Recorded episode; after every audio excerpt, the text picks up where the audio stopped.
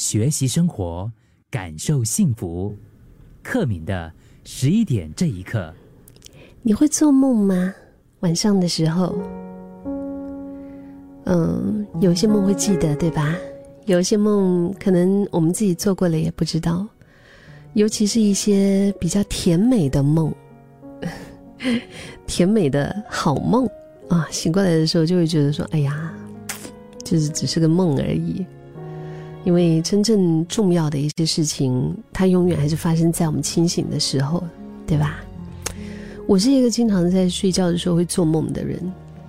嗯，据说人在一个晚上，如果我们讲八小时啦，八小时的睡眠当中，其实不一定全都记得，但是至少会做上四五个梦。哇！有人说梦呢是在潜意识，它在运转消化问题；也有人说梦是我们大脑里面记忆整理和重组时候的副产物。但是不论是哪一种观点呢，日有所思，夜有所梦，它都是我们生命体验的重要部分。美好的也好，恐怖的也好。可能这个梦让你做了之后，哇，在那边黯然神伤的，诶，又或者是心旷神怡的，啊，有一些可能是缅怀过去的酸甜苦辣，也有一些好像是在预测未来的。以前我记得有一张专辑，它的名称叫做《When We All Fall Asleep》，Where Do We Go？呃，当时那个唱片公司的中文翻译就是“当我们睡了，怪事发生了”哈。我觉得他这个，呃，是就是翻的挺有趣，但是我更喜欢句子直翻，那直接翻译的另外一种意思就是，当我们睡着了，我们究竟去了哪里呢？会不会真实的我们，是来回穿梭于不同的时空间的？而梦，其实是不小心遗留下来的记忆碎片呢。今天十一点这一刻，跟大家分享一个架空在梦境空间的奇幻故事，是出自于一本小说，叫做《欢迎光临梦境百货》。在故事里面的这个主角啊，他是住在一个地球人睡着之后才能够进入的世界。那个地方有着贩卖梦境的商店，就是你可以去那个店里面去买一个梦哈。比如说，我今天就很想要梦到，我很希望梦到他，我很希望在梦里面可以跟他在一起吃拉沙。为什么会是吃拉沙呢？就随便讲的了哈。然后可能你就可以去买一个这样子的梦，你觉得很。很有趣，对吧？而且他在那个故事里面，他也有到处追着穿睡衣的人跑，然后提供保暖遮羞的一些衣物啊，然后还有一个名为夜光兽的毛茸茸的很可爱的怪兽在里面。然后主角他在名为梦境百货公司的商店工作，在这个地方呢，有着制梦师，有着店员，还有个性古怪的老板和那些。入睡之后的人们，可以自由的挑选想要进入体验的梦境。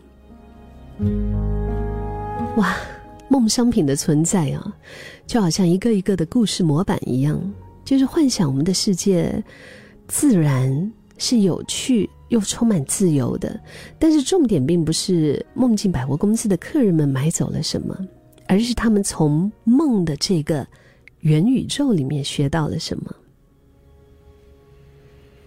用出现喜欢的人的梦确认自己的心意，用出现旧情人的梦来练习遗忘和放下，用那种午睡时候的日常生活小旅行的梦来充个电，用体验别人的人生之梦，学会感谢和珍惜自己拥有的，用王者。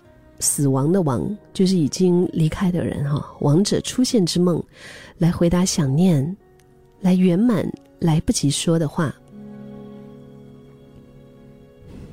不过梦再美啊，终究是虚无的。获得了体验和力量，最终我们要用来做什么呢？我们不也是用来让我们现在、我们当下的生活变得更好吗？如果确认你自己的心意了，那你能不能鼓起勇气跟对方告白，约他出来呢？如果你学会了放下旧情，那是不是你可以重建自己受伤的心？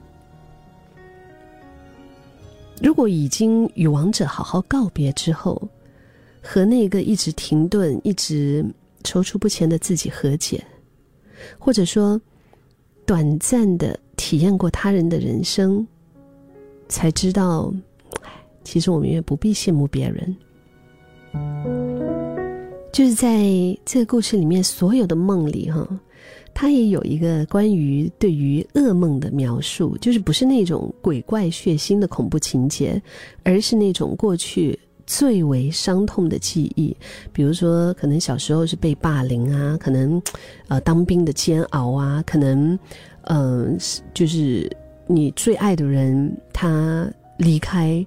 呃，人世或者是怎么样，就是或者分手的那种难受，就各种啦，各种生命当中我们人生会经历到的最为伤痛的一些记忆吧。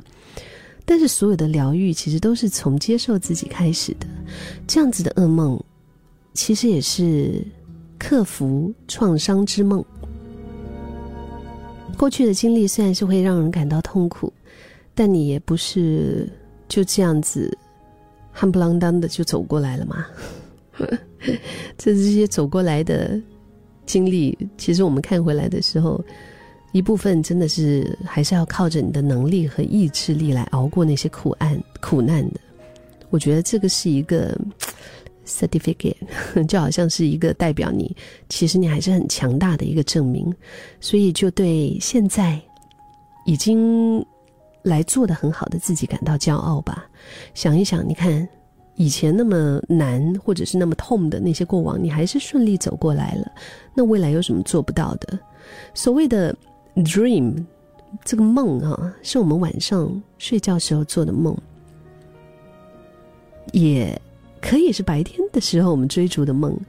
在晚上的梦里面，我们重新的整理自己，在用睡着的那个当下，去衔接过去和未来，然后醒来之后，我们。就有那个力量，再一次的勇敢的奔向你心目当中真正的 dream。